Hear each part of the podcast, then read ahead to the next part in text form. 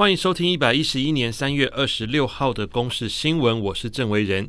俄罗斯入侵乌克兰满一个月，美国总统拜登二十五号造访波兰境内接近乌克兰边境的热舒夫。拜登表示赞赏乌克兰人英勇抗敌，并将此描述为天安门广场。至于俄罗斯总统普廷，二十五号指控西方试图抹杀俄罗斯文化，还把小说《哈利波特》的作者 J.K. 罗琳也扯进来，说他们同样遭到取消关注。但罗琳回应说，他支持乌克兰。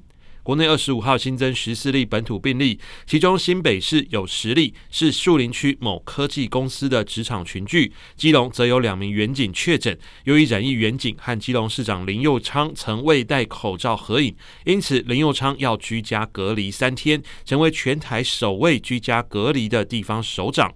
十八岁公民权修宪案二十五号在立法院三读表决，朝野以一百零九票全数无异议通过。公告半年后将由公民复决决定。中选会表示，投票日期将提交委员会议审议决定。而进行公民复决时，同意票预估约九百六十五万张才算通过，门槛不低。